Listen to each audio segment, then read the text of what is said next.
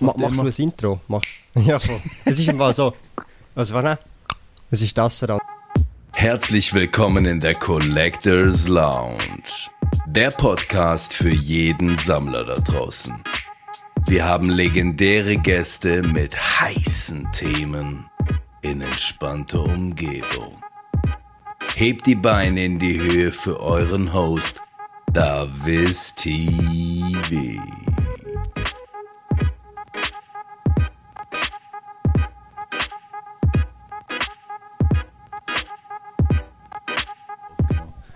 Leute, herzlich willkommen in der Collectors Launch. Wir haben heute einen speziellen Gast dabei. Viele von, äh, von, euch kennen ihn schon. Das ist der gute Thomas. Thomas, schön, dass du da bist. Vielen Dank. Ähm, vielleicht kennt man mich auch unter Spielkoyote. Das ist ein Alias oder auch Sparkoyote. Ähm, ich führe ja auch den Shop amazingtoys.ch und ja, ich freue mich, dass ich heute hier sein darf. So ein bisschen über das Collectible-Hobby, Pokémon, Trading Cards, vielleicht auch noch Videospiele reden kann. Das wird, glaube ich, super, super äh, spannend hier. Und wir haben ja vorhin schon den Podcast, du warst ja auch schon bei mir zu Gast, David. Das heißt, wir haben heute wirklich heftige Podcast-Session ja. am Start. Wir haben ein bisschen miteinander gequatscht, wir zwei, und haben uns da echt schon äh, ausgelebt, vorhin schon beim Thomas im Amazing Toys äh, Shop. Und jetzt machen wir das Ganze hier noch äh, gemütlich weiter bei uns hier in der Collectors Lounge. Ähm, genau, Du hast schon gesagt, Shop am Start, äh, Sparkoyote, Spielkoyote. Erzähl doch mal ein bisschen so, was du auf den Kanälen machst, wie du überhaupt auch so ein bisschen dazu gekommen bist, so das Ganze, vielleicht auch so ein bisschen dein Background als mhm. Collector. Ähm, also YouTube mache ich schon seit 2008. Ich habe mhm. damals so mit Lego-Videos gestartet. Das waren so ähm, also ich habe aus Lego-Bausteinen tatsächliche Pistolen gemacht, die auch Gummibänder geschossen haben. Mhm. Also auch eine Desert Eagle nachgebaut. Und okay. die hat dann Gummibänder, also Gummi, also mit Gummibändern dann äh, Bricks rausgeschossen auch. Krass. Ähm, ich habe auch so Armbrüste gemacht aus Lego, die dann auch ähm, so diese ich weiß nicht, wie die heißen, ähm, aber die haben diese Dinger rausgeschossen, die halt so wie ein Kreuz sind und lange sind. Weißt du welche? Ja, ja, ja. Einfach die Teile, die haben dann die so rausgeschossen und so habe ich mit YouTube tatsächlich gestartet, so mit Lego selbstgebauten Sachen noch mit dem Sony Ericsson Walkman Handy aufgenommen. Und über die Jahre hinweg haben sich die Hobbys geändert. Dann habe ich über Beyblade Videos gemacht und dann auch solche Collection Binder Videos gemacht, wo ich dann auch mit Leuten auf YouTube, weil früher konnte man auch auf YouTube noch ähm, auch Privatnachrichten haben. Da habe ich auch getradet, Yu-Gi-Oh! Pokémon-Karten okay. auf YouTube noch. Da hat man dann die jeweiligen Collector-Binder-Videos geguckt, wenn sie aktuell sind und gesagt, hey, ich will die und die Karte. Und da hat man beim anderen geguckt, so, hey, äh, im Video, ich will die und die Karte, dann hat man per Privatnachrichten so ausgehandelt, okay, machen wir den Tausch, dann hat man die so abgeschickt. Ah, krass. Ähm, das war halt noch damals YouTube, wo halt Privatnachrichten noch was, noch ein Thema gewesen sind. Zeiten, genau, die guten alten Zeiten. Ähm, und so hat es halt mit YouTube gestartet. Als Collector bin ich eigentlich, seit ich denken kann, dabei. Ich bin jetzt 26 und eigentlich seit ich vier oder fünf bin, so im Kindergarten direkt angefangen, Pokémon Yu-Gi-Oh! und habe seither eigentlich über die letzten über 20 Jahre eigentlich nie aufgehört zu collecten, war da immer dabei als Collector, aber dann später auch mit der Zeit dann auch als Händler, jetzt schon über ein Jahrzehnt. Und das hat sich einfach für mich so natürlich ergeben, so Hobby, Beruf so ein bisschen dann ist so verschmolzen.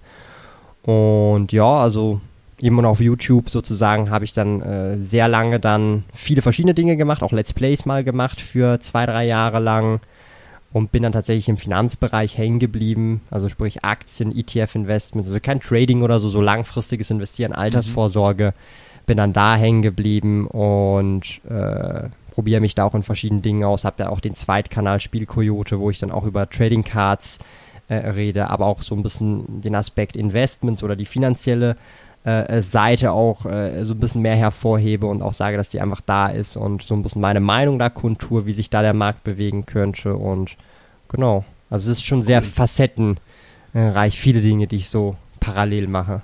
Kannst du dich denn noch äh, dran erinnern, wie du ins also in das Hobby oder in, den, in dem Sinne diese ganze Sammelfantasie oder diese ganze Sammlerhobby, muss ja nicht Pokémon jetzt zwingend sein, wie du da reingekommen bist damals? Ähm, also ich war da ja schon super jung, also ich konnte auch noch nicht mal lesen und so. Ich war ja, ja da im Kindergarten ja. oder kurz vor Kindergarten und mein Dad hat schon immer Comics gesammelt, also cool. so sammeln äh, war jetzt für mich nichts Neues. Ich habe schon gesehen und man macht ja so ein bisschen nach, was so die Eltern machen und bei mir waren es halt nicht Comics, aber er hat mir dann mal das erste Mal, glaube ich, äh, kam ich dann eben in Kontakt mit Trading Cards und Booster Packs, die, die, also es hat tatsächlich, war bei mir, glaube ich, muss ich ehrlicherweise zugeben, war, glaube ich, sogar das erste Mal Yu-Gi-Oh! Es war ein Legend of Blue Eyes Booster Pack. Mhm.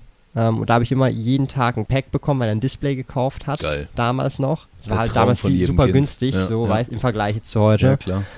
Äh, irgendwie so, keine Ahnung, drei Franken pro Pack oder so hat es damals gekostet, I don't know. Ähm, und hat ein Display halt gekauft, weil das günstiger gewesen ist. Äh, wir hatten auch nicht so viel Geld damals und hatte das so verteilt mir dann so gegeben. So, statt halt immer ein Pack, weil es ist teurer, so Mhm. das so zu kaufen. Und ähm, so hat das gestartet, dann bin ich schnell Pokémon dazugekommen, Yu-Gi-Oh! dazugekommen und dann ist es einfach organisch äh, dann äh, gewachsen. Ich habe auch relativ früh tatsächlich schon von, mein, von meinem Dad, weil er das sich da damals auch ausgekannt hat mit Comics, so einen Price Guide bekommen. Mhm. Da, damals gab es halt Ebay, war noch nicht so heftig wie heute oder Internet insgesamt. Und habe dann auch super früh schon so einen Price Guide bekommen. Und der Vorteil vom Price Guide ist, du siehst halt alle Bilder von den Karten. Das heißt, für mich war es weniger Price Guide, als dass ich sehen kann, welche Karten ich bekommen könnte. so. Und ähm, so hat es dann alles bei mir äh, gestartet. Also ich hatte da in dem Kontext einfach so, also mein Dad konnte mir da schon viel so Vorerfahrung geben. Ich habe früher schon direkt Karten gesleeved, Mhm. ähm, Cool. weil halt Comics werden auch gesleeved und er wusste dann halt, hey, das ist halt für Karten einfach. Und so hat sich das dann ergeben. Da mache ich auch noch Karten von damals, die zwar jetzt nicht PSA 10 sind, aber sind noch super gut erhalten. Mhm. Ja. Und äh, dein, dein Vater, der macht ja auch den Shop mit euch zusammen, oder? Genau, also das ist vielleicht nochmal so zum, so als Hintergrund. Ich habe den ganzen Online-Shop, die Online-Präsenz habe ja ich gemacht. Das waren zwei Firmen damals noch, ähm, vor ein paar Jahren. Und das eine war halt das, der physische Laden und das andere war online. Online habe ich aufgebaut, hat mir gehört. Mhm. Und also wirklich, das war dann auch getrennt. Das waren auch mehrere Buchhaltungen. Und heute ähm, haben wir dann gesagt, okay, wir legen alles zusammen. Ähm, jetzt gehört mir die ganze Firma, aber meine Eltern sind halt eingestellt, bekommen gutes Gehalt. Und jetzt aus der Firma beziehe ich jetzt kein Gehalt, so ein symbolisch einen Franken. Mhm. Ähm, ich habe ja auch mehrere Firmen. Ähm, und jetzt hier aus, jetzt, aus dem Trading Card Business beziehe ich tatsächlich eigentlich gar kein Geld, bis auf diesen einen Franken pro, pro Jahr. Schon auch nicht schlecht. Ja. Geschenkte Gold schaut schon ins Maul, oder? Okay, sehr cool. Ja. Äh, kannst du dich noch dran erinnern, wenn wir jetzt so ein bisschen, da, da gehen wir bei dir schon weit zurück, aber so das, das erste, die erste Karte, in dem Fall jetzt von Yu-Gi-Oh! oder so, wo du so weißt, so, boah, das ist, Also die, das, wollte ich schon, die habe ich jetzt gezogen. das oder die erste, besitze so wo ich so richtig krass gezogen habe, ich habe ja das LOB-Display, das war die Exodia und zwar der Kopf. Also nicht irgendwelche Arme und Beine oder so, sondern der Mhm, Kopf. Und man muss halt so verstehen, jetzt so bei Yu-Gi-Oh! Ähm, also ich bin, ich finde Pokémon auch super geil, feiere ich auch absolut, aber für mich ist so Yu-Gi-Oh! hat das, weil das war das erste, wo ich, womit ich in Mhm. Kontakt gekommen bin, darum Mhm. hat das für mich nochmal so einen anderen Stellenwert, auch wenn ich beides richtig geil finde. Ähm, aber so, man hat die erste Folge Yu-Gi-Oh! gesehen und da wird es ja im Prinzip Exodia Obliterate, das ist so dieses Meme, wo dann Kaiba so, oh, was ist hier los, ja, und, und ich habe halt den Exodia-Head gehabt. Zwar nicht die komplette Exodia, aber so den Kopf. Und das ist ja so Mhm. das Wichtige, weil da siehst du so das Gesicht, der Effekt Natürlich, steht drauf. Natürlich, ja. Und es war für mich schon so holy moly. Ja, und ich muss ehrlicherweise zugestehen, dass ich diesen Exodia-Kopf genau den leider nicht mehr habe. Okay.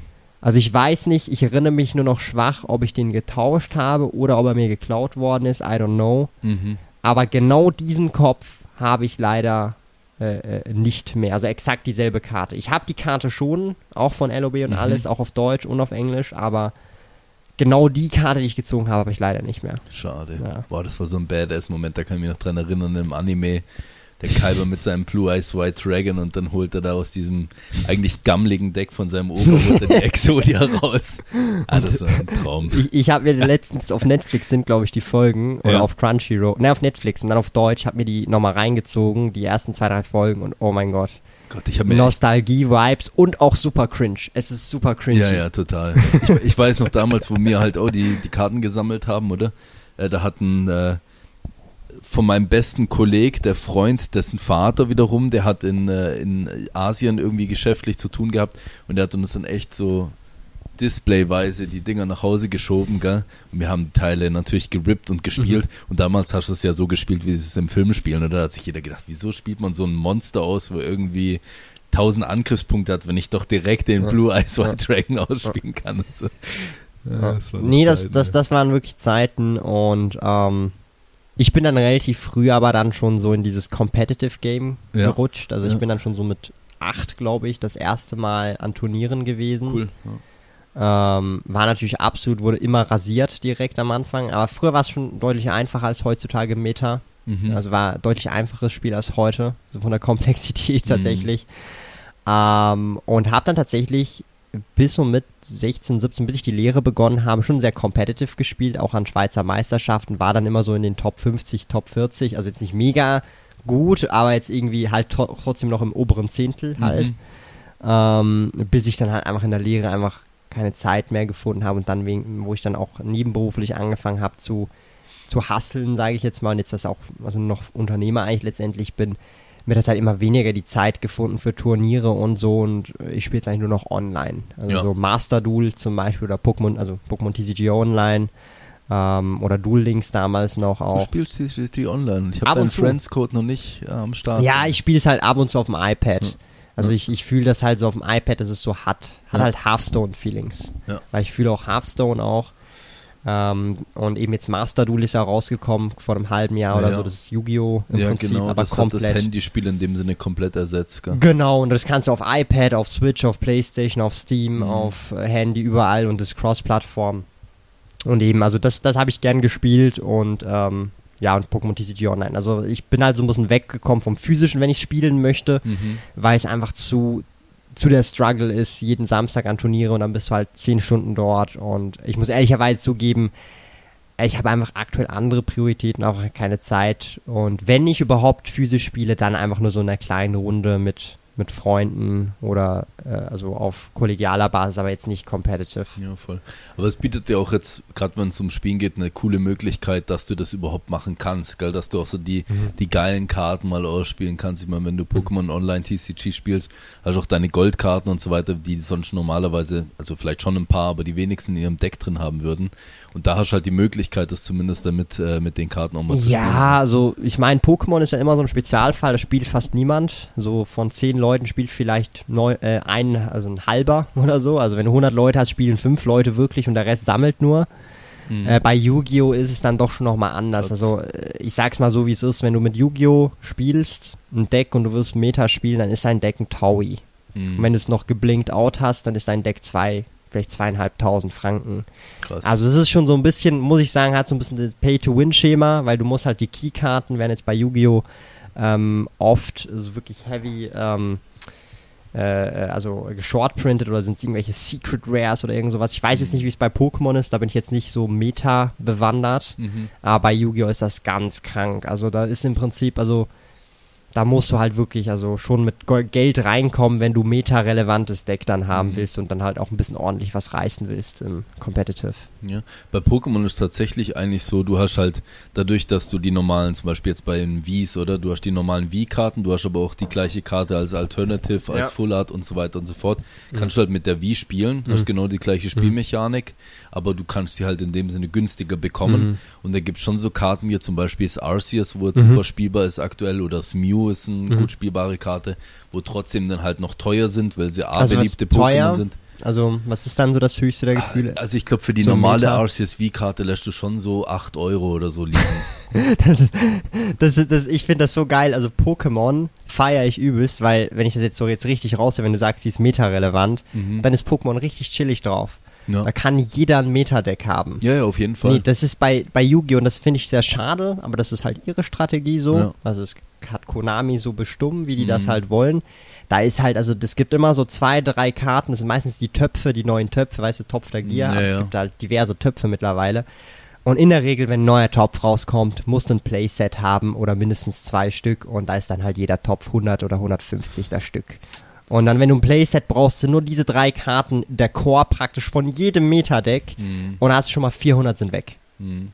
400 Franken, ja. Ja. Also das, das finde ich sehr schade. Darum finde ich, wenn ich jetzt das so höre von Pokémon, das, eben- ist, ja, schon krass, das ist ist, geil, cool. das ist chillig, Ja. das ist Du hast nice. eigentlich in dem Sinne, du hast Spieler abgedeckt, du hast Sammler abgedeckt.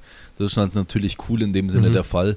Und ich meine, klar kannst du es auch blinky blinky machen und kannst dir immer die Altarts und die Goldkarten äh, Karten reinhauen. Dann wird es natürlich schon auch teuer, das Deck. Mhm. Und bei den Japanern ist glaube ich noch ein bisschen unterschiedlich. Die haben zum Beispiel so wirklich wichtige Itemkarten zum Beispiel, die haben sie dann einfach pro Display einmal drin. Also du kriegst sie immer im Display, aber du hast sie einfach nur einmal Ja. drin. Sprich da, auch wenn du ein Playset haben willst, musst du dir dann wieder zukaufen oder halt zumindest mal vier Displays gerippt haben. Mhm. Ja, ja. Das ist hier anders. Ja. Also ich glaube, so Pokémon ist da, was das angeht, ähm, für Sammler mehr Hardcore, so Ja. ein bisschen, Ja. aber für Spieler super chillig, so Ja. monetär gesehen. Und obwohl es eigentlich gerade von dem, wie wir es eben gesagt haben, gell, Pokémon wird mehr gesammelt und weniger gespielt und bei Yugi gerade andersrum, eigentlich gerade andersrum Mhm. Ja. auch sein müsste mit den Karten. Gell? Ja. Ja. Naja, whatever.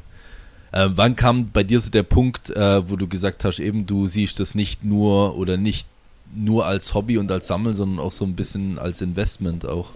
Mm, Also ich habe halt schon relativ früh zumindest ähm, angefangen, mir einfach Taschengeld dazu zu verdienen. Also ich habe früher schon auf ETCG, kennst du das Forum noch? E etcg.de, Mhm. so ein relativ großes Forum gibt's ja immer noch. Ähm, konnte man auch so tauschen oder auch Karten kaufen, verkaufen.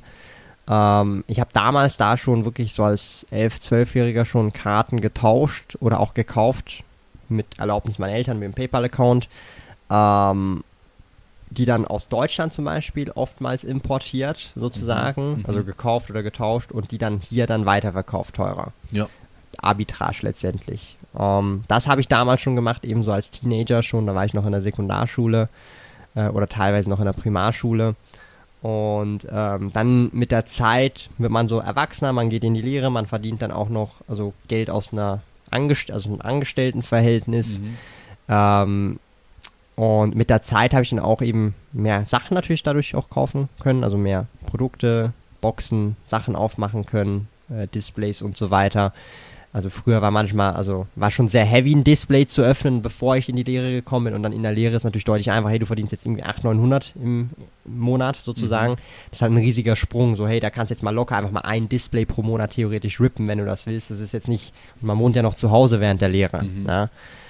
Ähm, auch wenn man vielleicht zu Hause äh, Geld abgibt oder so, ist möglich dann oder deutlich besser möglich. Und mit Klar. der Zeit ähm, habe ich dann auch so gemerkt, okay, so ältere Sets, also ältere Sets im Sinne von, ah, wenn die zwei, drei, vier, fünf Jahre alt sind, ich krieg die nicht mehr so günstig, wie ich sie auch schon bekommen habe. Mhm. Ja, und mit der Zeit habe ich dann das halt so wirklich halt gemerkt am eigenen Leibe, weil ich so gedacht habe, ich will eigentlich das Set, aber oh, Moment mal, das kostet nicht mehr nur, äh, was hat es damals gekostet? Irgendwie 80, 90 Franken, vielleicht hat Max 100 Franken, und jetzt kostet es schon 150 und ich krieg's nirgends mehr günstiger, auch online nirgends, ja. Mhm.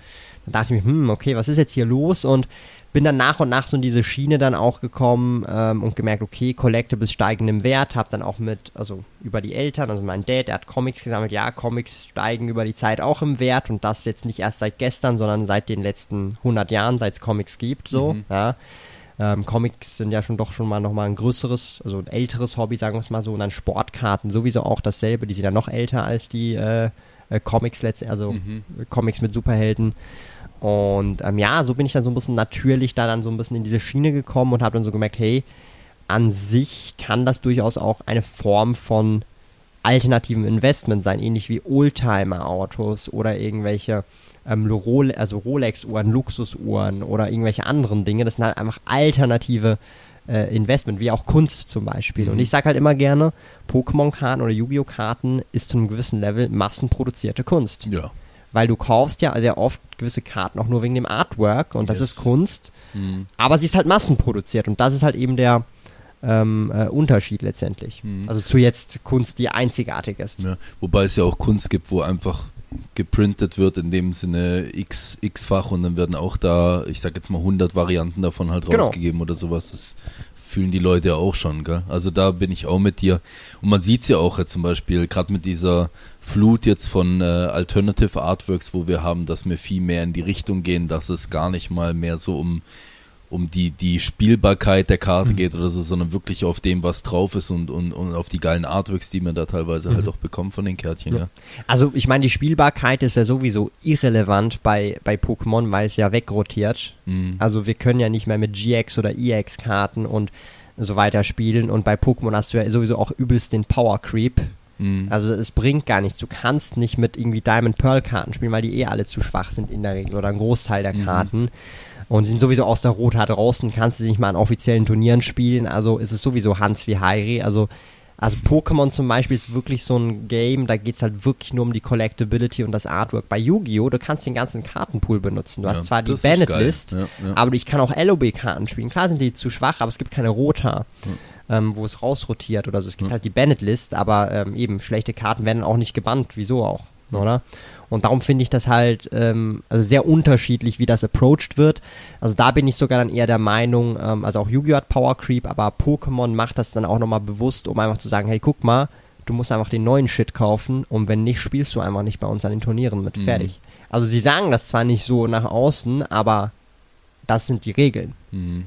oder? Also mit der ganzen Rotation und, und mit dem Power Creep. Mhm. Es sind ja auch bei der Bandlist, da kommen aber auch trotzdem immer wieder Karten rein, wie zum Beispiel Oder wieder. Papiens Federwisch oder Mhm. sowas, der kam jetzt ja wieder, glaube ich, frisch rein, gell?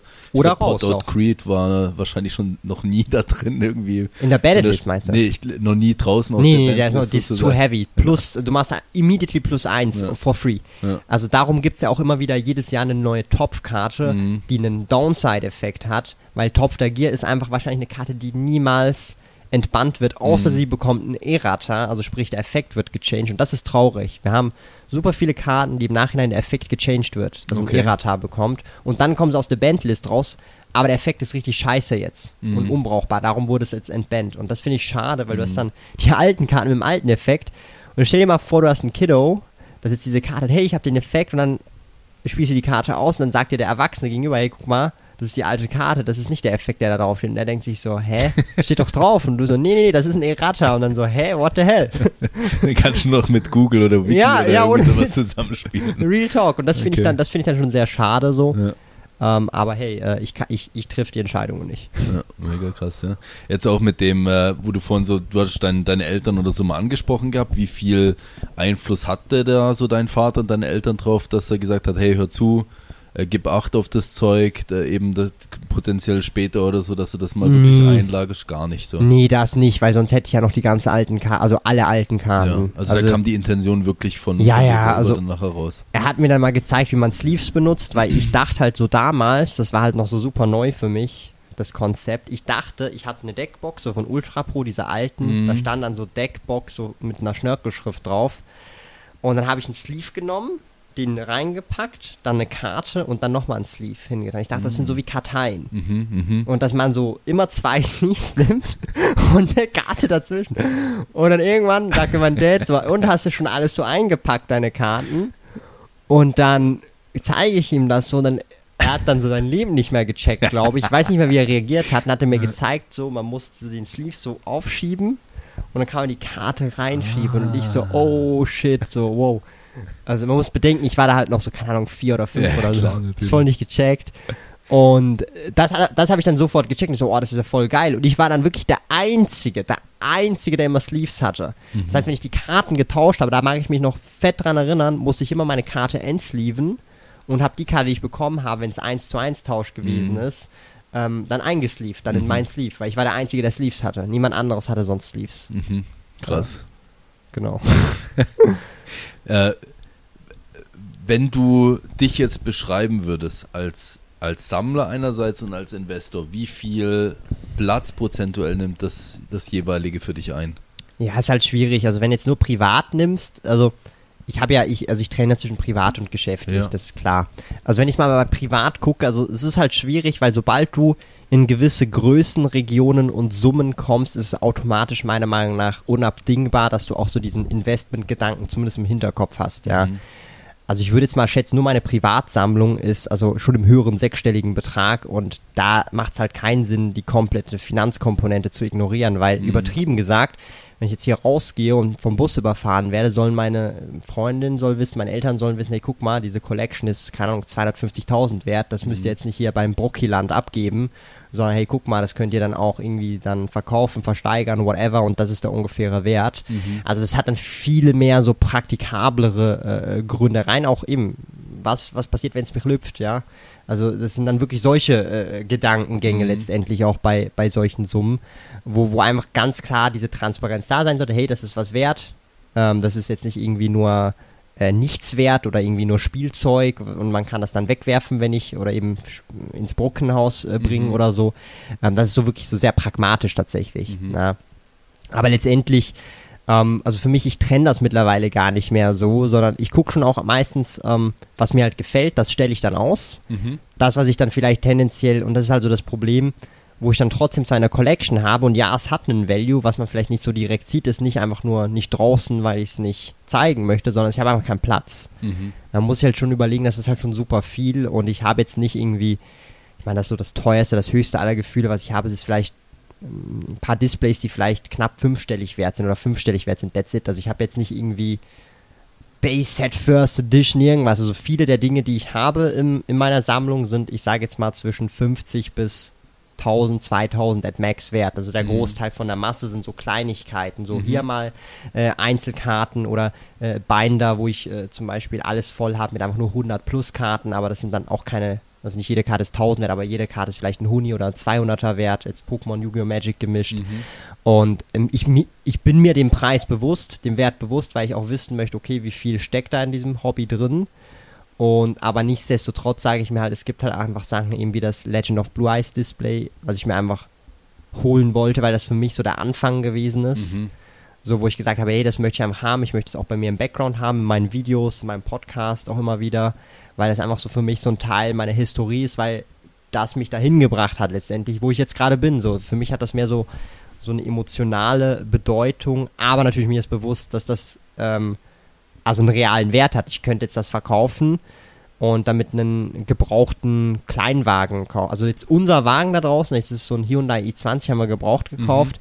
Äh, meine zwei LOB-Displays würden, also wenn ich die verkaufe, kann ich mir locker so einen Wagen kaufen. Mhm. Oder? Aber mache ich halt nicht, weil ich möchte die Displays halt Ja, klar. ähm, haben, so für mich. Da kommen mir direkt mehrere Fragen eigentlich schon Mhm. wieder in den Kopf. Äh, du hast jetzt deine Freundin vorhin mal angesprochen. Mhm. Wir hatten so vorhin über meine Frau ein wenig gehabt. Äh, wo, wo bei dir in diesem ganzen Sammelsurium bezüglich Sammelhobby und so weiter, wo, wo steckt da deine Freundin? Weil du hast ja mit ihr auch die, die erste Podcast-Folge von, Mhm. von deinem Kanal aufgenommen. Wo ist da euer Bezug? Also sie collected, also so Trading Cards, Pokémon überhaupt gar nicht. Das ist Ja. überhaupt nicht ihr Thema. Also sie findet Pokémon zwar cool und putzig, aber dann eher so Plüschtiere cool, und Alter. halt, wenn dann die Videospiele, sie hat Legends Arceus auch gespielt Okay, und cool. ähm, Diamond Pearl, also auf der Switch, das hat sie alles gespielt. Also sie ist mehr dann auf der Videospiele-Schiene. Mhm. Ähm, also auch jetzt bei Pokémon, wenn überhaupt, oder allgemein mehr tendenziell Videospiele. Und wenn sie dann tatsächlich auch eher was sammelt, dann Videospiele, also Retro-Games. Jetzt auch mal vor zwei Jahren oder so auch mal ein Game Boy äh, äh, Pocket war das oder ein, nee, ein Game Boy Micro gekauft in Pink, also solche Geschichten. Also sie Mhm. collectet da schon einige Sachen oder Animal Crossing Stuff. Ähm, auch so Animal Crossing Amiibo-Karten, das ist ja eigentlich auch eine Collectible-Karte, Yes. aber es ist halt kombiniert mit Amiibo. Mhm. Man kann es auf Switch oder auf dem 3DS dann einscannen für Animal Crossing. Also ja, sie sammelt auch, aber es sind halt dann, also jetzt nicht Pokémon Trading Cards oder Yu-Gi-Oh! oder Magic, aber in einem anderen Bereich. Und ist aber schon verwandt ähnlich, würde ich jetzt mal so behaupten. Also das Verständnis ist klarerweise da, weil ob es jetzt Amiibo-Karten oder Videospiele sind versus Trading Cards, letztendlich das ist ein Sammelhobby. Ja, Mhm. also da muss man jetzt nicht mehr so differenzieren, es wie bei Comics. Mein Dad sammelt halt Comics und ist halt auch ein Sammelhobby. Also sehr ähnlich, einfach es ist halt, man sammelt was anderes. Mhm. Darum, also Verständnis ist safe da und also sie kann es nachvollziehen, versteht auch, dass da ein Value dahinter ist. Sie sammelt auch aktuell so Sealed Animal Crossing Amiibo Pack Displays. Okay. Ja. Ja. Sie hat jetzt hier schon ein paar verschiedene ähm, von den letzten paar Da Sets. steckt auch was dahinter. Also Ja. wo ich mit, mit meiner Frau, da kam, das kam ja zum perfekten Zeitpunkt, kam ja das neue Animal Mhm. Crossing raus. Also das war ja wirklich der perfekte Zeitpunkt. Lockdown und dann Ja. zwei Wochen später oder so ist es released. Unglaublich. Also ich konnte ja mit Animal Crossing davon nichts anfangen. Ich habe es dann Melanie geschenkt oder weil sie hat Mhm. da Interesse gezeigt diesbezüglich. Und dann haben wir das ohne Ends gesuchtet, das Spiel. Und da kommst du dann auch nicht an diesen Amiibo-Karten schlussendlich Ja, vorbei. ja. Willst du die coolen Die Bewohner bei dir auf der Insel haben, oder? Und das ist ja auch verrückt, dass die teilweise, da zahlst du dann auch mal einen Huni oder so für, den die Einwohner, den du haben möchtest.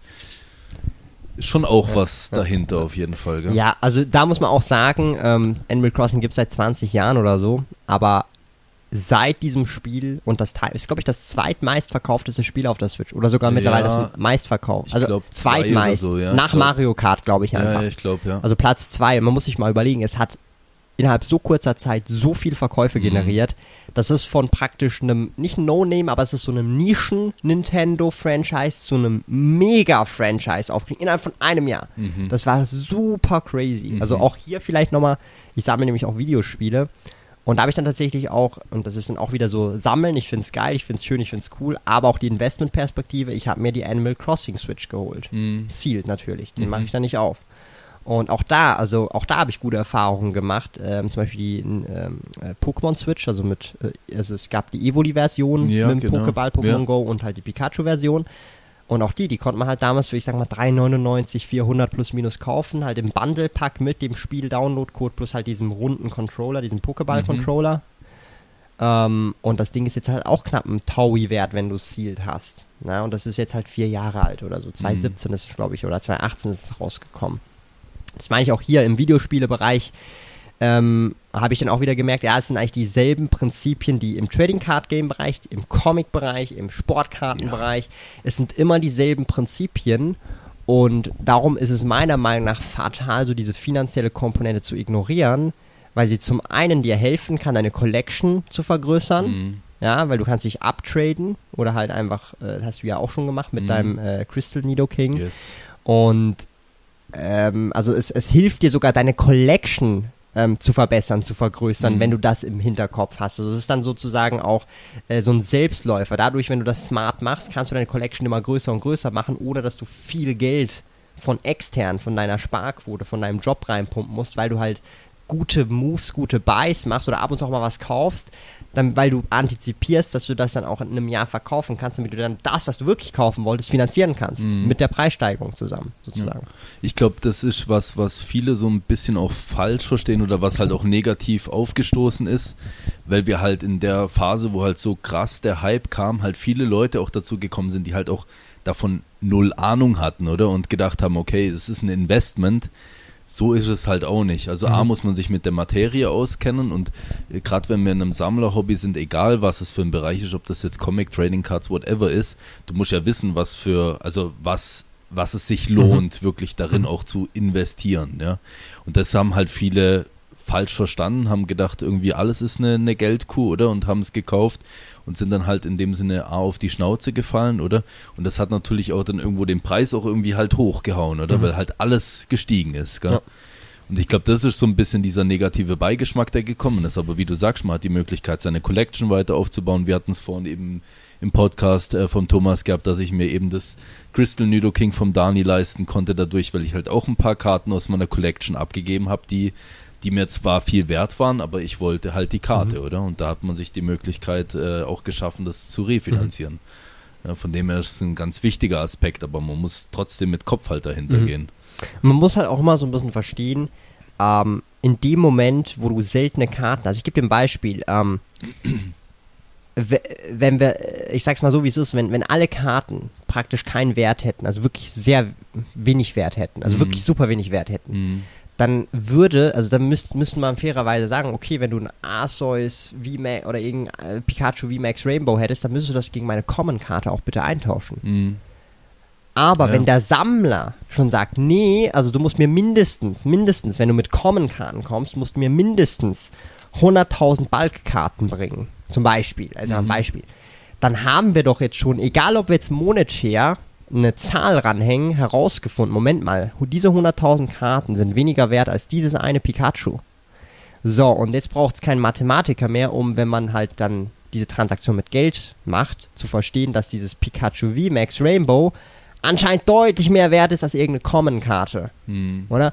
Und das ist halt immer wieder so dieser Punkt, also es ist immer, das eine kannst du ohne das andere nicht haben. Entweder sind alle Karten wertlos Mhm. oder eben nicht. Ja. Also du kannst nicht haben, alle Karten sind wertlos und es jedes ist super einfach alles zu bekommen, aber dann ist alles wertlos und wird auch nichts mehr produziert und nichts mehr verkauft, weil eh alles wertlos Mhm. ist und alles super easy zu bekommen ist. Mhm. Oder? Und das ist halt so dieses, dieses perfide, also es braucht diese Seltenheit, es braucht dieses Chasing, ansonsten ist das Collectible Hobby nutzlos für den Menschen. Mhm. Ja, das, das sehe ich auch. Ich glaube, es war wirklich so dieses Negative oder dass viele Leute da drin waren, die eigentlich eben es fehlt so dieser, dieses Grundwissen und dieser Sammleraspekt dahinter. Und ich glaube, die Peak war einfach das zweite Opening vom Logan Paul, Mhm. wo sich nur Investoren eingekauft hatten, die keine Ahnung hatten, wie viel sie da für die Booster bezahlen. Und schlussendlich, wenn man es rein finanziell sieht, hat jeder von denen sich selber ins Bein geschossen. Nee. Aber darum ging es ja, nee, also jetzt vom Boosterpreis her so, ja. ich jetzt, gell? Nicht, nicht von dem ganzen Drumherum, gell? Dass es denen trotzdem finanziell was gebracht hat, allein wegen Shoutout und Ja, so weiter. Nur das Shoutout, haben Genau. nur wegen Shoutout. Ich Genau. habe mir auch überlegt, ob ich es kaufen soll. Ja. Es ist Cash Burn, Ja. aber der Shoutout alleine ist also du musst ja auch so überlegen, wenn ich jetzt eine Story bei Logan Paul haben Ja. möchte und einen Shoutout haben möchte. Ja. Normalerweise zahlst du zwischen 50 bis 200.000. Hm, dann bist du günstig mit dem hast vielleicht noch Sklurak drin. Ja, oder? Also wenn, wenn man das Ja. mal in Relation setzt. Ich habe es mir wirklich auch überlegt. Ich war da im Raum mit dem Alex und so, soll ich mir jetzt ein kaufen? Pack Mhm. für 11.000 waren es, glaube ich, beim ersten äh, äh, Break. Beim ersten, ja. Und beim 11.000. zweiten waren es, glaube ich, das war ja per Auktion, die sind ja teilweise Ja, irgendwie für bis 30, 30.000 hoch oder ich habe es mir dort beim ersten überlegt, soll ich das machen? Das wäre geile Promo, Mhm. aber ich habe es dann doch nicht gemacht, weil ich weiß nicht, es war mir dann irgendwie auch zu, zu schade und es ist halt wegen Reichweite, ich bin da schon sehr auf Schweiz fokussiert, Mhm. aber ich habe es mir echt überlegt, Mhm. weil, wie schon gesagt, also so ein Shoutout in der Form, jetzt, wenn es jetzt eine Story gewesen wäre, also auf Insta oder so, das ist, das ist, also da- das, das ist, das ist ein Schnäppchen gewesen Ja. eigentlich. Besonders der erste Ja. fand ich noch in dem, ich glaube, da haben die wenigsten Leute haben auch Probleme mit dem ersten Mhm. Break gehabt, auch wenn der Logan Paul da ja noch frisch drinnen war und Mhm. vielleicht auch selber nicht wirklich viel vom TCG an sich wusste, aber äh, da haben ja Leute auch mitgemacht, die wirklich YouTube irgendwie Influencer waren, Mhm. wo wir was mit Pokémon zu tun hatten und so weiter. Ebenso Leute halt auch wie, wie du in dem Sinne. Und äh, bei dem zweiten waren es halt AG irgendwas, noch nie gehört. Keine Ahnung, was die, was die damit zu tun haben. Da stand dann irgendein Typ im Jackett da und so und da hast du gefragt, okay, wer ist der Dude so ungefähr, oder? Und ich glaube, das war irgendwie so ziemlich weird. Aber der erste Break an sich, Ja. ich fand den, ich fand den auch interessant und schlussendlich auch ganze, was man sagt, da sind Leute ins Hobby gekommen und so weiter, die vielleicht nicht so gut waren, keine Ahnung, aber schlussendlich hat es dem Hobby ja nur geholfen. Mhm. Es sind Leute in den Pool reingekommen, auch viele, die jetzt weiterhin noch dabei sind, sind durch den äh, Junge reingekommen und schlussendlich ist das Ganze dadurch Mhm. nur gewachsen, was für uns alle eigentlich nur ein Vorteil sein Ja. kann. Absolut, also das darf man auch nicht vergessen, so. Ähm, und das ist halt immer so das Gefährliche, wenn du jetzt sagst, okay, hey, da sind jetzt Leute ins Hobby gekommen, die nicht ins Hobby reingehen sollten, nur schon dieser, dieser Gedankengang, weißt du, das ist jetzt so was Banales. Mhm. Aber du kannst jetzt dieses Hobby mal ersetzen mit einem Land. Und dann sind wir schon in einem ganz anderen Gefilde, wo es dann sehr politisch unkorrekt Mhm. wird. Ja? Ja. also in einem Hobby ist es vielleicht noch okay, wenn man das so schnell mal sagt, aber sobald du dann das Hobby ersetzt mit einem anderen Wort, also es ist sehr schwierig. Also man, Mhm. man gatet eigentlich Leute weg davon, dass, hey, du darfst da nicht rein. Wer, Und Mhm. dann ist die Frage, wer bist du überhaupt, dass du sagen darfst, dass diese Person nicht rein darf ins Hobby, egal was die Gründe sind, oder? Mhm. Also das ist eine sehr schwierige Angelegenheit, darum war ich da auch immer sehr äh, auch transparent, habe gesagt, letztendlich so, es ist eigentlich scheißegal, warum oder weshalb eine Person ins Hobby kommt. Letztendlich zeigt die Zeit, wer bleibt. Und wenn 100 Leute kommen, nach fünf Jahren, von diesen 100 Leuten sind vielleicht noch 20, 25 Mhm. Leute da, aber das Hobby ist trotzdem um 20, Nur eine 25 Bereicherung, Leute Ja. nachhaltig gewachsen. Mhm. Oder? Und wenn du das at scale machst, sind es dann halt nicht mehr 20, 25 Leute, sondern 200 bis 250.000 oder 2 bis 2,5 Millionen, die nachhaltig dann lang dann auch im Hobby bleiben. Mhm. Oder? Und das ist halt so ein bisschen so der Punkt und so wächst dann auch ähm, ein Trading Card Game. Das war bei übrigens Pokémon Go 2016. Das haben viele tatsächlich, die jetzt erst jetzt gekommen sind, gar nicht richtig miterlebt oder auch nicht als Händler oder so miterlebt. Mhm. Das war genau dasselbe. G genau dasselbe. Da hatten die Leute gesagt, ja, jetzt kommen irgendwelche Leute im Hobby, die überhaupt, die sind nur wegen Pokémon Go Hype hier und dann sind sie bla bla bla. Es war der same shit, same Mhm. shit. Hier war, da, jetzt war es einfach Logan Paul und Kohle, bla bla bla. Aber es war der same shit. Mhm. Ja. Und auch da gab es wieder, hat sich die Leute gespalten, so, hey, äh, das kann doch nicht sein, wir sind jetzt hier schon so lange im Hobby. Und da sind die Sachen auch teurer geworden, das kann doch nicht sein, bla bla bla. Was ich da einfach nur sagen möchte, ist letztendlich, es wird irgendwann in fünf Jahren, in zehn Jahren, wann auch immer nochmal sowas geben, in einem anderen Kontext. Und auch dann wird es wieder Leute geben, ah, jetzt kommen wieder neue Leute. Und Mhm. der Witz an der Sache ist, das sind dann die Leute, die in diesem Hype da dazu gekommen sind. ja. Also es ist völlig perfide und letztendlich sage ich mir einfach, Die jeder soll auch dadurch eigentlich reingekommen. Ja! ja, ja das stimmt schon. und letztendlich sage ich mal, jeder soll ins Hobby kommen und die Zeit wird zeigen, wer bleibt Mhm. und wer es halt ernst meint oder auch Freude daran hat. Mhm. Ja, voll. Ja. Also ich, ich finde, eben, ich bin da voll, voll bei dir in einem Boot drin. Ich, ähm, ich habe versucht, auch in dem Sinne bei mir jetzt mit dem, was ich mit der Streamerei und so weiter mache, halt nicht so dieses, ich sag jetzt mal, Price-Pushing zu machen. Das hast du halt viel erlebt, gell, dass du YouTube-Videos siehst, wo die Preise immer aufblingen bei jeder Karte. Mhm. Oder jetzt zum Beispiel eben beim Logan Paul auch der be berühmte Bisasam-Dude. Wie viel? 30.000?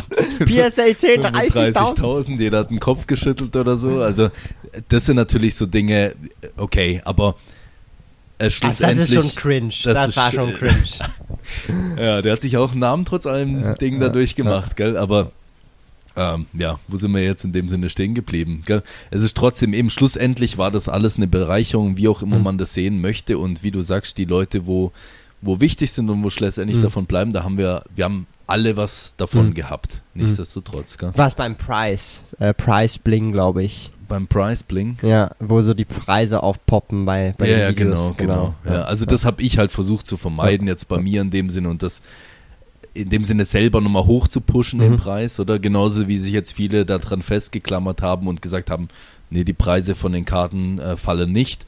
Ich meine, das fällt, ist ganz normal, wird auch irgendwann, wie du sagst, mal wieder ansteigen. Das ist nie konstant, dass es immer nur wächst, wächst, wächst. Das ist halt nicht der Fall. Ne? Ja, aber das ist äh, in jedem Markt so, ob das jetzt Comics sind, Oldtimer-Autos, Pokémon-Karten, Luxusuhren, Aktien, Genau. Da ETFs, spielen Gold. halt viele, viele Dinge mit ein, die mir auch so jetzt nicht nur allein durch ein, durch ein Hobby oder sowas beeinflussen. gell? Jetzt allein schon das, das Sommerloch ist auch ganz normal. Ich meine, im Sommer gehen die Leute halt irgendwie, jetzt können sie wieder auch in Urlaub und so weiter. Ja. Ist ja klar, dass da weniger Interesse besteht für, für so, solche Dinge, oder? das Leute ist, auch anders ihr Geld ausgeben das wollen. ist halt auch einfach, weil ähm, du hast halt jetzt so die letzten, ich sag mal, zwei Jahre, hattest du halt so diese Hobbys, die du machen konntest, zu Hause, at home oder Mhm. da, wo du halt wohnst, in dem Land.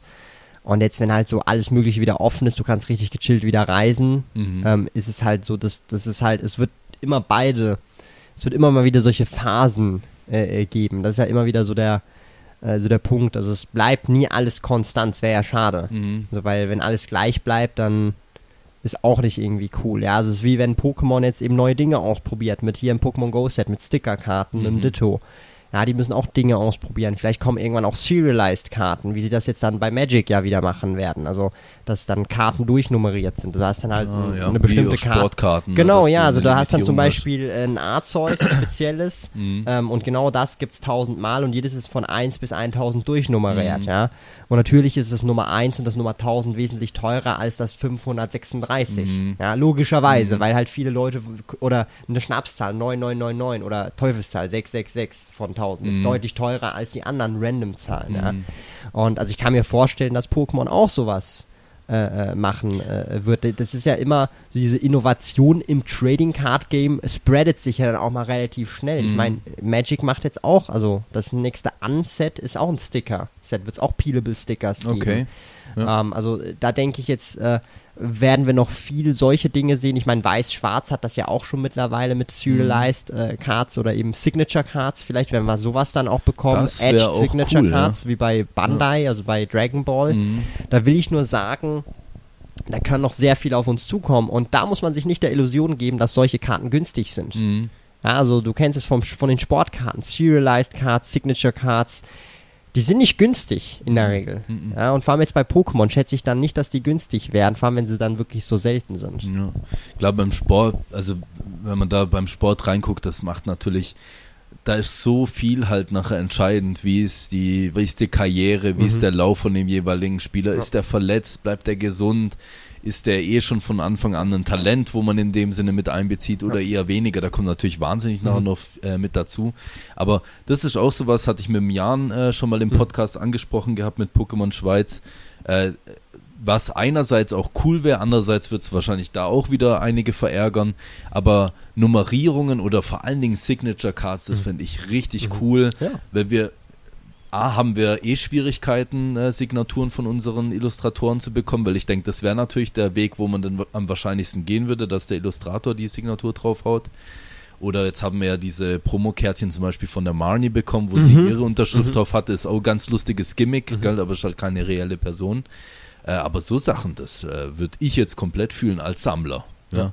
Und dann ist klar, die hebt sich natürlich von der regulären Karte äh, in der Masse halt ab, was, was gut ist. Ja. Also ich denke, das wird kommen, ist nur eine Frage von der Zeit, weil die Mhm. wollen halt, die sparen sich ja solche Sachen auf, die wollen jetzt nicht nach dem ersten Gimmick-Drop, was eine Stickerkarte ist, was für mich vollkommen unerwartet gekommen ist Ja. tatsächlich. Das also, war aber eine, echt eine coole Idee. ähm, Ja. also ich denke nicht, dass es das letzte Mal gewesen ist, aber Mhm. ich denke, die werden jetzt auch nicht irgendwie in jedes Set so Sticker reinpacken. Also ich, Mhm. die werden das schon so rein, reinsprankeln, weil es macht meiner Meinung nach auch keinen Sinn, eine Fabrik so ready zu machen, dass die Stickerkarten produzieren kann. Dann macht das genau in einem Set. Mhm. Das kann ich mir nicht vorstellen, Mhm. finanziell gesehen. Das macht Genauso einfach wie keinen diese. Gold-Metallkarten und so Genau. weiter. Das sind viele so Dinge. Also also ich denke, das wird kommen, aber eben halt trotzdem noch so, dass es sich auch sehr speziell und exklusiv anfühlt Mhm. und nicht irgendwie halt, ja, es ist jetzt Standard, dass es in jedem Set drin ist, so nach dem Mhm. Motto.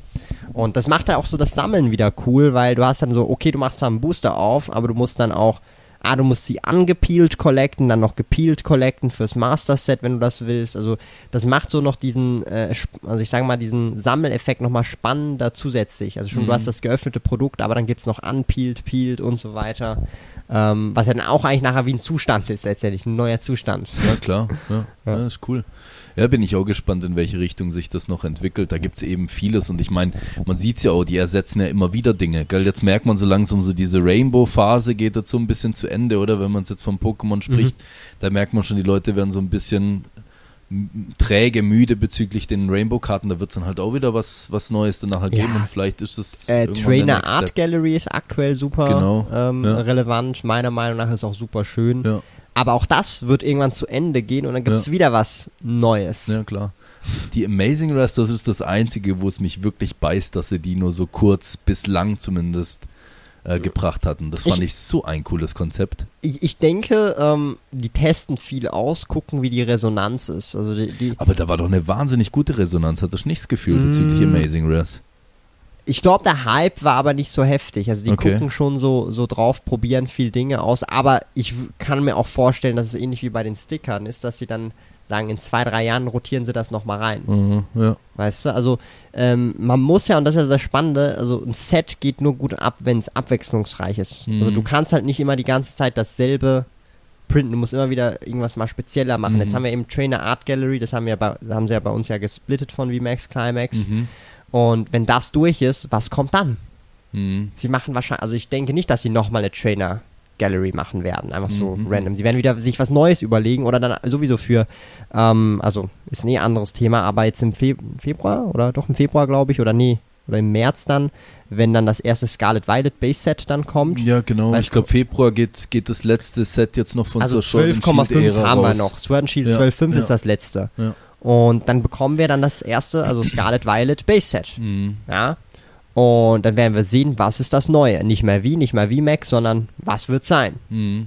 Und wir wissen dann noch nicht mal, wie die Regionen heißen. Es kommt ja eigentlich heute raus. Ich glaube, heute kommt irgendwann das Video, die Pokémon Present. Ah, okay. Ja, muss ich mir dann nachher reinziehen im Office. Und Ja. da sieht man, also 20 Minuten oder so wird es wahrscheinlich sein. Und da sieht man dann, ich habe mich noch nicht spoilern lassen, dann so, hey, was könnte es, wie heißt die Region? Wir wissen ja noch nicht mal, wie die Region heißt. Die basiert Mhm. zwar auf äh, äh, Spanien. Spanien, Mhm. aber wir haben noch keine Ahnung, so wie sie heißt und was so genau Gameplay, ja, Open World, aber bitte präzisiere ja, Open ich glaub, World. so ein bisschen das Thema ist so, ja. äh, in, also, Also, Zukunft, Vergangenheit. genau, Ja, oder halt ja. so in dem Sinne die, eigentlich mehr so, na, wie, wie sagt man denn dazu, so Kultur Ja. gegen Innovation Ja. oder so, Genau. würde ich jetzt mal so sagen. Ja. Aber vielleicht auch hier nochmal so ein Punkt, um so auch den Zirkel oder den Circle zum Investment wieder zurückzuholen. Hey, es kommt doch immer ein Double Pack raus. Ja. Ja, also mit einem Kuraidon und Miraidon oder wie es auch Ja. heißt. Äh, die beiden einfach, also Cover-Pokémon. Ja, und standardmäßig, historisch gesehen, die Double Packs outperformen immer, weil sie werden am Anfang Mhm. produziert. Für ein Jahr vielleicht wird es dann verkauft, nachher gibt es nicht mehr und sie werden in der Regel nicht mehr nachproduziert. Mhm. Such mal die Sword and Shield Double Packs. Die sind vielleicht vier Jahre alt, aber die sind verdammt teuer. Die gehen fürs Doppelte oder teilweise fürs zweieinhalbfache Mhm. sealed, wenn man die halt im Double Pack hat. Mhm. Oder? Also, und das ist jetzt bisher immer so gewesen, auch mit Ultra Sun, Ultra Moon, mit Sun and Moon oder mit X und Y und oder mit ähm, Ruby Sapphire, mit den Steelbooks und der Figur. Also Mhm. immer diese Starter-Packs waren immer deutlich, also haben immer deutlich besser performt als die Losen, weil die Losen werden noch super lange, jahrelang produziert. Mhm. Mhm. Ja? Und das ist halt auch wieder so ein Punkt, okay, wenn man das weiß, wenn man das antizipiert und jetzt, ich sag mal, Geld zur freien Verfügung hat, das man jetzt nicht wirklich braucht zum Leben oder so, kann das auch eine Möglichkeit sein, um seine Sammlung zu leveragen. Mhm. Man muss ja dann auch nicht mal anschließend verkaufen, wenn man das, man kann ja dann auch sagen, hey, guck mal, ich will jetzt das traden, vielleicht will jemand genau das, möchte auch kein Geld ausgeben und dann kann man dieses Spiel sealed gegen Karten eintauschen oder Mhm. gegen ein anderes Videospiel tauschen und hat dann so eigentlich seine 100 Franken zu in zwei, drei Jahren auf 200 Franken hochgeleveraged Mhm. und ich sag's mal so, wenn du innerhalb von drei Jahren eine Verdopplung hinkriegst, das ist unheard of beim Aktienmarkt. Wir reden beim Aktienmarkt von 8% pro Jahr. Mhm. Das ist eine Verdopplung all zehn Jahre ungefähr. Mhm. Eine Verdopplung all zehn Jahre. Und wenn wir es in drei Jahren schaffen, das sind halt Renditen, die sind jenseits von Gut und Böse letztendlich Mhm. und halt nur möglich in solchen alternativen ähm, Collectible-Bereich neben Oldtimer, Luxusuhren, ähm, Trading Cards, äh, Comics und so weiter. Mhm. Ja, cool. Ähm, du sprichst ja bei deinen Kanalen vor allen Dingen dann nachher auch beim Sparfuchs viel halt über Investitionen und so weiter. Ja, Spar Sparfuchs, sorry. ähm, Sparfuchs könnte auch passen. Ja, aber das war leider schon vergeben, tatsächlich, darum. Hättest du so, ich weiß, es ist wahrscheinlich schwierig jetzt auch so in dem Zeitrahmen einzupacken oder so, aber hättest du so irgendwie drei bis fünf irgendwie so markante Tipps oder so, wo du sagen würdest, hey, wenn man da Wert drauf legt, vielleicht auch gerade im Hobby, das wären so Dinge, wo ich sag, hey, leg da ein Augenmerk drauf oder das Also meinst du jetzt so einfach grundsätzlich Tipps, so Ja. man. Also mein allererster Tipp ist, schaut, wie ihr euer eure Sammlung eben leveragen könnt in dem Ausmaß, wo es euch halt nicht um die Ohren fliegt. Also ich habe ja auch ein Patreon, wo ich auch viele Leute betreut habe, auch mit ihnen Calls gemacht habe Mhm. und also ich sage immer nie mit Kredit, nie mit Kredit. Da haben wir vorhin, glaube ich, kurz Ja. privat noch drüber Ja. oder auch im Podcast drüber gesprochen. Nie mit Kredit. Es gibt Ja. Leute, die haben im Hype mit Kredit Stuff geholt, gekauft und gedacht, die können es flippen und auch sonst sich hochtraden, whatever. Pustekuchen, wenn es dann auf einmal dir niemand mehr abnimmt, weil halt alle die Ware bekommen und die Ware auf einmal nicht mehr so steil geht direkt nach Release, bist du dann im Loch mit Kreditkartenschulden und Kreditkartenschulden sind verdammt teuer. Mhm. Das sind irgendwie dann 10, 11, 12, 13, 14, 15 Prozent Zinsen pro Jahr, die man zahlt, wenn man es Mhm. nicht abzahlen kann. Darum niemals auf irgendwie Kredit, Collectibles oder irgendwelche solche Geschichten kaufen. Viel zu risikoreich. Mhm. Gibt's leider, auch wenn man das jetzt nicht so oft hört, immer wieder, weil, und wieso hört man das nicht so oft? Weil, wenn man so in die Scheiße äh, langt, die meisten Leute reden nicht offen drüber, weil es ihnen auch peinlich ist, okay? Mhm. Also es wird dann eher so im Stillen gelöst und dann über die Jahre abgetragen und nicht drüber geredet, weil es auch peinlich, wenn einem das in der Regel passiert, so. Mhm.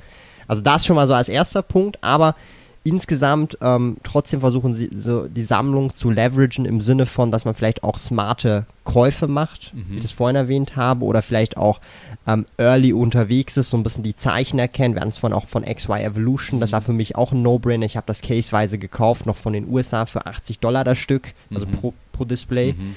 Und das war für mich ein No-Brainer. Das kann nicht sein, dass dieses Display fünf oder fast fünf Jahre lang, und das, also es war fünf Jahre alt zu dem Zeitpunkt fast, dass es so günstig gehandelt ist. Mhm. Das geht nicht. Das ist, das ist irrational. Ja? Und ähm, das war dann für mich auch wieder ein No-Brainer. Oder zum Beispiel solche Sachen wie Eevee Heroes, bevor es rausgekommen ist, da hat man ja praktisch gewusst, das, das wird ein Bombenset. Ja? Mhm. Und ich habe meine ersten Displays noch für, glaube ich, 55 oder 60 das Stück geholt. Und ich habe gewusst, okay, ich muss so viel kriegen, also so viel kaufen, wie ich kriegen kann für den Preis, weil ich werde es niemals mehr für diesen Preis bekommen. Mhm. Weil mir wurde ein Großteil von meiner Pre-Order äh, gelöscht. Weil es halt einfach geheißen hat, ja, ne, Demand ist zu high, ich kann dir so und so viele Display, also Cases ähm, äh, allokieren, aber wenn du halt noch mehr willst, musst du halt 100 pro Stück zahlen. Mhm. Oder also und äh, da habe ich, ich habe eigentlich gute Connections, aber das hat mich dann auch von, aus den Socken gehauen. Das war ist mir noch nie mit japanischen Sets passiert, noch Dann nie. hast du da eigentlich schon gemerkt, okay, das wird wild. Ja, Einfach, holy shit, das ist Ja. mir noch nie passiert und ich habe da schon jahrelang auch japanische Sets gekauft, ja, und das ist mir noch nie passiert. Ich so holy smokes, Mhm. dass dir vor, also dass gesagt wird, hey, guck mal, du bekommst noch so und so viel für 60 das Stück, aber mehr nicht, wenn du drüber willst, Huni pro Stück und ich Mhm. so, what? So, hä? What, what's going on? Mhm. Oder zum Beispiel solche Geschichten wie, das habe ich am Dani auch noch gesagt, ähm, äh, Dream League. Mhm. Ich habe ihm da den Tipp auch gegeben, hey, guck mal, Dream League 45 das Stück, das ist ein No-Brainer. Da sind Trainer, also das, also Character Rares Ja. waren's ja. Das erste Mal gekommen, Display Artwork Top, für 45 das Stück No-Brainer. Ja. Hat man jetzt ja auch gesehen. Und das ist auch eines der Sets, das deutlich besser performt hat. Ja, es Mhm. gibt viele Sets, die zwar auch performt haben, aber die haben halt deutlich underperformed im Vergleich jetzt zu Dream League oder Mhm. XY Evolution und so weiter. Mhm. Aber, und das ist ja das Krasse, Sets wie Crimson Invasion oder Steam Siege, absolute, ich nenne es jetzt so wie es ist, Trash-Sets. Also es ist nicht geil. Du findest äh, Steam Siege, glaube ich, nice, aber ich meine jetzt so allgemein vom Ja, ja, Markt klar. betrachtet. Ja, ja, also jetzt nicht individuell, sicher. sondern der Markt sieht's, es ist eigentlich ein Trash-Set, sorry. Mhm. Ja, also der Markt beurteilt das so. Trotzdem, such mal ein XY Steam Siege für unter 200, 250, vielleicht sogar eher ab 300, bis du eins findest, ein Ja, gutes auch no Zielzustand. chance mehr, ja. Verstehst du, was ich meine? Mhm. Und das ist sogar ein Set, was wirklich gef also gefloppt, einfach schlecht vom Markt aufgenommen wird. Und darum sage ich halt, smart umgehen und wenn man vielleicht auch etwas größere Collectible Goals hat oder größere Big-Ticket-Items möchte, smarte Buys machen, kostengünstig und vielleicht in ein, zwei, drei Jahren dann das smart hochtraden und dann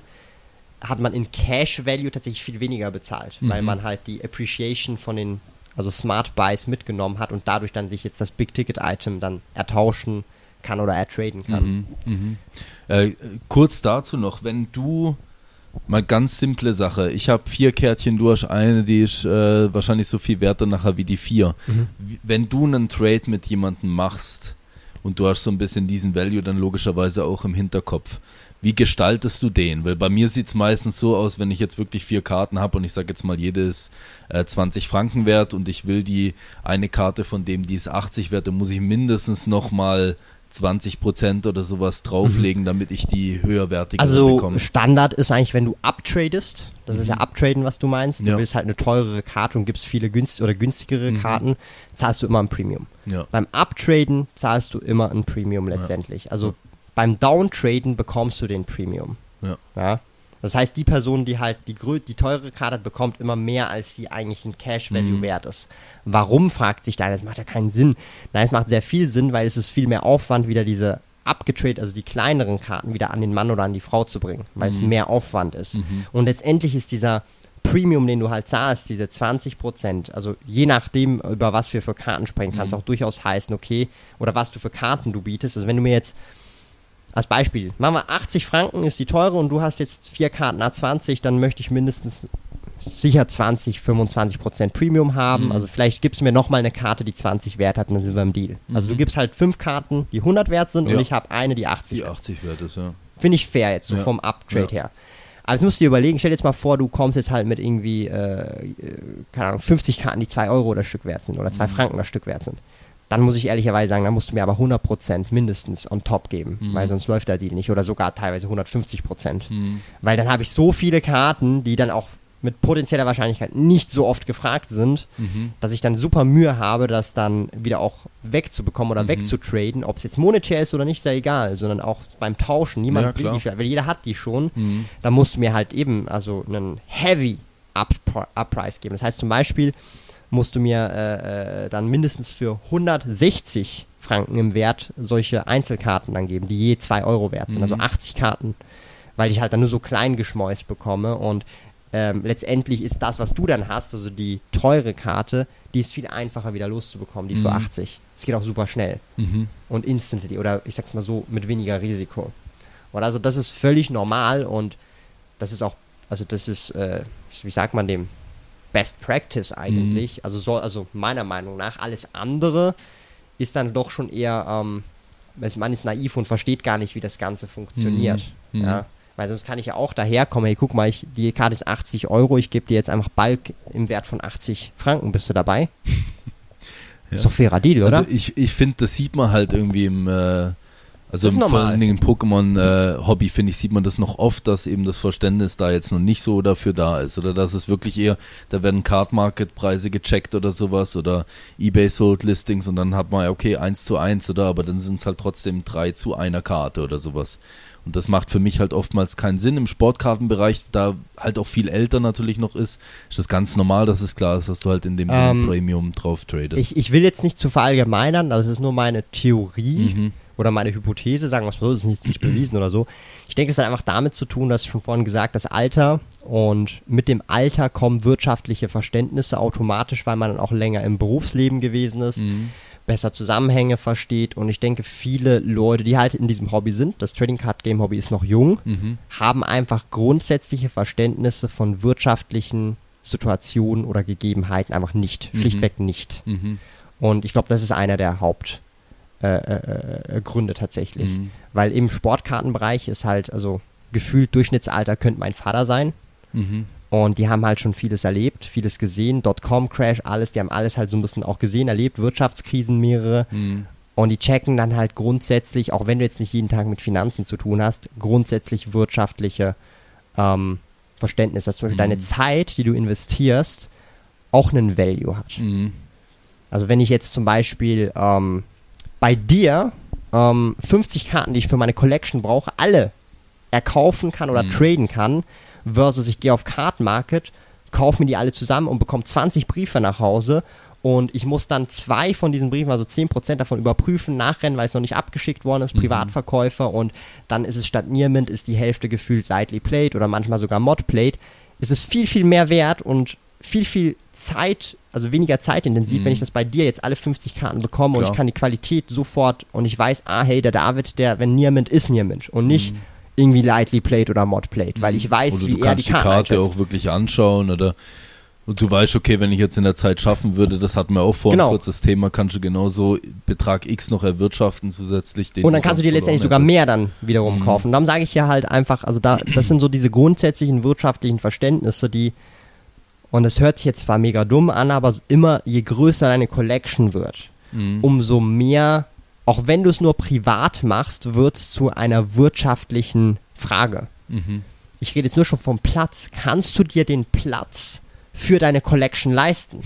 Nee, jetzt ohne Witz. Also, ja, nee, guck, guck dich mal rum, wie es bei mir Eben, ich hier meine, ich aussieht. mein, du hast jetzt Ja. hier wirklich noch Luxus, weil du hast ein ganzes Büro und überall richtig cool Vitrine, du hast Platz und so weiter, aber nicht, überleg mal, nicht alle haben so viel ja, Platz nee, für ihre. Collection. Das ist ja hier Ja. schon stuffed, gell? ja, ja, klar, und ja. ich, ich meine halt, irgendwann kommst auch du an die Grenzen und dann ist die Mhm. Frage, habe ich überhaupt noch Platz? Kann ich in ein anderes Zimmer, in einen Keller, in einen Mhm. Estrich Mhm. oder muss ich mir jetzt noch was zusätzliches mieten im Worst Case? Ist das finanziell überhaupt tragbar? Kann ich jetzt noch irgendwie einen Hobbyraum für 200, 250 Franken oder 300 Franken pro Monat überhaupt leisten? Mhm. Das sind dreieinhalbtausend pro Jahr, nur für mein Hobby. Also, ähm, das hört sich alles super banal an, wenn man das halt mit einem Bein da anfängt, aber mit der Zeit, wenn du halt wirklich, also das als Hobby hast und dann auch jahrelang dran bleibst, ich meine, da sammelt sich ordentlich was an. Mhm. Und darum ist auch dieses Uptraden, was dann wiederum weniger Platz Mhm. braucht für dieselbe Menge Notwendig an Value, ne? notwendig Mhm. und darum auch wiederum, also, also du profitierst halt davon, weil du weniger Platz brauchst für denselben Value sozusagen. Mhm. Ja. Also das ist auch so ein Ding, das ist, da denk, denken nicht viele drüber nach Mhm. langfristig, aber wenn du mal 10 Jahre, 20 Jahre im Hobby bist, also ich denke drüber nach, wie kann ich, also ich habe auch viele, ähm, also so, also ich denke drüber nach, wie kann ich viel Karten verstauen. Die beste Methode sind die 5000er Count-Boxen, da hast du halt 5 Reihen, a 1000 Mhm. Stück, Mhm. dann kannst du halt bis zu 10, 20 Stück übereinander stapeln, super stabil. Und dann hast du halt in einer Box, du weißt, 5000 Karten, 10 Boxen übereinander, 50.000, 20 sind dann 100.000 Karten, egal welches TCG. Mhm. Beste Methode, um viele Karten, ich sag mal, alles Bulk, alles was unter einem Euro wert ist oder unter ein, zwei Franken wert ist, kannst du so halt lagern, Mhm. langfristig, auch Mhm. Vintage-Sachen. Ja. Und das sind halt solche Sachen, das fragst du dich dann erst, wenn deine Sammlung Überhand gewinnt oder jetzt in meinem Fall natürlich auch, wenn du das halt auch beruflich tatsächlich Mhm. machst. Ja. Ja, cool. Ja. Jetzt, ich, ich habe so das Gefühl, wir beide, wir könnten irgendwie noch 50 Stunden weiterreden. Wir haben heute Morgen schon, Ja. keine Ahnung, zwei Stunden gezogen oder so. Eineinhalb fast. Anderthalb, okay. Und äh, ich denke, wir sind jetzt da wahrscheinlich wieder auf einem ähnlichen äh, äh, Zeitstrang. Äh, abschließend einfach noch Mhm. eine Sache. Selbst wenn man auch diesen Investor-Gedanken immer mit sich trägt, gibt's irgendwas, wo du sagen würdest, das habe ich in meiner Collection, das würde ich nie wegtraden, ich würde Mhm. mich nie abtraden damit oder ich würde das Ding nie aus meiner Sammlung geben? Also ich habe ein paar Sachen. Ähm, also erstmal alle Karten, die ich geschenkt bekommen habe. Also es ist so, ich habe so einen Binder, da sind so einfach gemischte Karten drin. Also nicht Mhm. nur Pokémon, sondern wirklich Pokémon Yu-Gi-Oh!, World of Warcraft, Mhm. Loot Cards und so weiter. Und da habe ich so eine Sektion geschenkte Karten und da ist dann alles drin. Also ist so teilweise auch Commons, also wirklich Karten, die nichts wert haben, Mhm. aber ich weiß, von wem ich sie geschenkt bekommen habe. So und auch teilweise von Kindern geschenkt bekommen habe. Das sind zum Beispiel, die würde ich nie weggeben, so, Mhm. weil ich habe die geschenkt äh, äh, bekommen. Das ist so das eine. Ich, das Feeling, ja. Ja, und Ja. ich finde das einfach cool, weil ich erinnere mich so dran, ich habe das da bekommen und ich habe zum Beispiel einen Lugia, das ist so ein Common Lugia gewesen, ich glaube, weiß nicht mehr aus welchem Set, aber so ein Sun and Moon Set war das, Mhm. aber wirklich eine, Co also äh, eine Common oder halt eine Ankommen. Und das habe ich mit einer Zeichnung geschenkt bekommen, mit einem Tyranitar, das halt äh, eine Weihnachtsmütze hat, habe ich zu Weihnachten bekommen Mhm. von meinem Nachbarsjungen. Äh, und das, das weiß ich halt noch, das würde ich niemals weggeben. Mhm. Aber ich habe natürlich schon so Karten, zum Beispiel ähm, Yu-Gi-Oh!, ähm, Elementarheld, ähm, Dark Neos, Flare Neos und Aqua Neos. Äh, Mhm. First Edition habe ich alle drei selber gezogen, auf Power of the Duelist damals noch. Mhm. Und die habe ich immer noch von damals. Würde ich niemals weggeben. Mhm. Weil es sind genau die, es sind wirklich die Karten, die ich als Kiddo selber gezogen habe. Und es war das Mhm. erste Display, was ich mir selber leisten konnte. Mhm, mhm. Damals noch, Power of the Duelist. Da habe ich mir zwei Displays gekauft. Habe ich mir selber mit meinem eigenen Taschengeld leisten können. Zwei Displays und da habe ich die halt gezogen, die drei. Mhm. Und dann würde ich zum Beispiel die niemals äh, äh, äh, weggeben.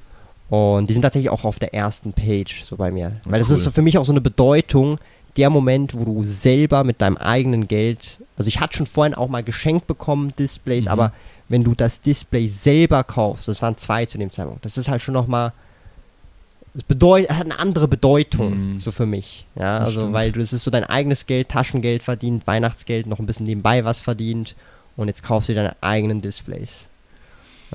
Cool. Ja, nee, das äh, finde ich gut. Eben das mit dem Geschenken oder Geschenksachen bekommen, das geht mir genauso. Ich hatte jetzt gerade aktuell oder zu meinem Geburtstagsstream die Situation, da hat mir der Gianluca, den kennst du ja wahrscheinlich Mhm. auch, Sort of Omens, hat mir was geschenkt, was ich noch gar nie gesehen habe. Das war irgendwie so eine, ich glaube, zehnjähriges äh, Pokémon-Jubiläum, so eine McDonalds äh, japanisches, so ein gezieltes Appeal-Ding, wo eine Pikachu-Karte irgendwie drunter sein kann, die ganz cool ist und so. Und da hat direkt schon einer im Stream geschrieben, er wird die nehmen und wird mir dann äh, PSA 9 äh, CD-Promo Charizard geben, was eine meiner, also eigentlich meine Favorite Charizard-Karte halt ist, wenn ich eine Ah, die hab. CD-Promo ist cool. CD-Promo, ja. Und äh, da habe ich schon gedacht, boah, ist mega geil, was ist denn das Ding überhaupt wert? Und ich glaube, value-technisch ist das Promo nicht so viel wert, oder? Und äh, theoretisch könnte ich mich da gut uptraden Mhm. mit dem Ding, aber ich würde, ich könnte es Mhm. nicht machen, oder? Ich Mhm. könnte es nicht machen. Selbst wenn ich die Karte, die er mir anbietet, super cool finde, aber halt einfach, ja, man verbindet das mit, Mhm. mit einer Emotion, mit einem Moment und dann geht das äh, nicht mehr und äh, finde, es sollte auch so bleiben, gell? Ja, cool. Ähm, Leute, eben wenn noch irgendwelche Fragen sind mal äh, an unseren, unseren lieben Thomas oder auch an mich, haut die ruhig raus. Ja, ich werde das Ding eben auch auf YouTube dann nachher hochladen mit dem Video. Das wird dann auch wieder auf Spotify, Apple und so weiter dann nachher erscheinen und ich hoffe, wir können dann vielleicht nochmal eine zweite Episode zusammen machen, weil Safe. ich glaube, da gibt's noch viel. Wenn es dann so Rückfragen gibt, Ja, ja, dann kann man so, cool. so wirklich so ein Deep Dive machen ja, ja, voll. Ja, und ähm, einfach nochmal mehr Value äh, raushauen. ja voll. Cool.